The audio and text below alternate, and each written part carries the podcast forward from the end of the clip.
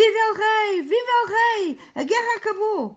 Uma jovem corria nua pela calçada abaixo, aos saltos, de braço ao alto e face sorridente.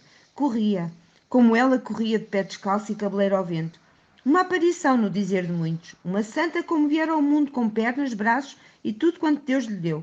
Olhai, ali vai ela! gritava o pagode. Nua! acrescentavam os mais observadores. Era uma cena digna de se ver. A perla, quem mais havia de ser? Lá ia destravada no meio da população, sem roupa, sem vergonha, sem nenhum impedimento.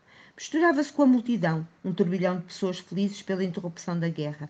Uma singular figura a destoar do conjunto, como se ela fosse o talismã que vinha anunciar um tempo virtuoso. Ao fim de longos dias de escuridão, a moça lançava-se a caminho do lugar de onde saíra, quando Dom Martim a encerrou na casa por trás da sé. Em Lisboa, ou no mundo todo, não havia lugar mais seguro do que a taberna de Mariamen e do seu companheiro Falcão para receber a rapariga. Calçada abaixo, sempre a gritar como se estivesse a chamar as atenções sobre si, depois de chegar ao largo da Sé, desceu um pouco mais até o largo de Santo António.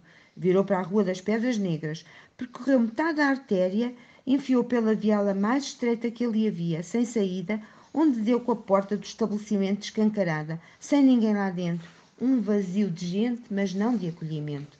Não fazia mal, conhecia bem os cantos à casa. Mariamen! Oh, Mariamen! O resto da casa, tal como o estabelecimento, estava em silêncio. Falcão! Oh, Falcão! Foi então que lhe ocorreu o nome da sua última paixão, Jofre. Oh, Jofre! Nada. Nenhum som vinha em sua ajuda. Passou à cozinha, subiu ao primeiro andar. Vou vestir uma saia, uma blusa. Aparelhada, a perna não ia tão bem vestida como quando se cobria com as roupas que Dom Martinho lhe ofereceu, mas mesmo assim bem jeitosa. Bebeu um pouco de vinho para agitar o corpo e o pensamento, comeu o que apanhou no lado de dentro do balcão da taberna, dispondo-se a sair para a rua que a chamava.